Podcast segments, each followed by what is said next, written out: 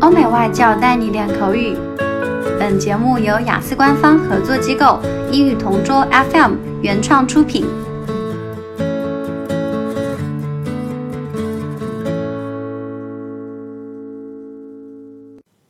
Describe a place you remember well that is full of colour. Hong Kong Disneyland brings out the child in me. It's a colourful place filled with excitement and fun. Obviously located in Hong Kong, it was three years ago when my family and I went there. When I first set eyes on this place, I felt like I was dreaming. It looks like a fantasy island where dreams can come true. All the colours of the rainbow are present in every corner of the place. There's red, orange, yellow, green, blue, indigo, and violet. It's an amusement park, so children of all ages, the young and the young at heart, can't stop feeling amazed by this place. During the daytime, we feasted our hearts on the rides available.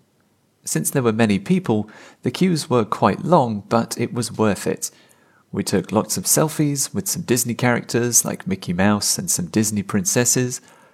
At night, the fun didn't stop. A display of fireworks was shown in the sky. The parade of characters was also a highlight. The red, blue, and yellow lights were a glimmer to everyone. At the end of the show, we all needed to go home. Tired and exhausted, we decided to go back the following day and let the adventure continue.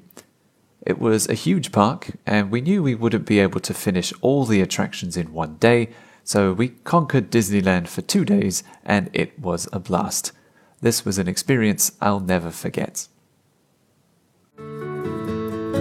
OK，今天的 Part Two 口语话题到此结束。想要免费获取一到四月雅思口语完整题库的小伙伴，可以关注我们微信公众号“英语同桌”，回复关键词“口语题库”就可以啦。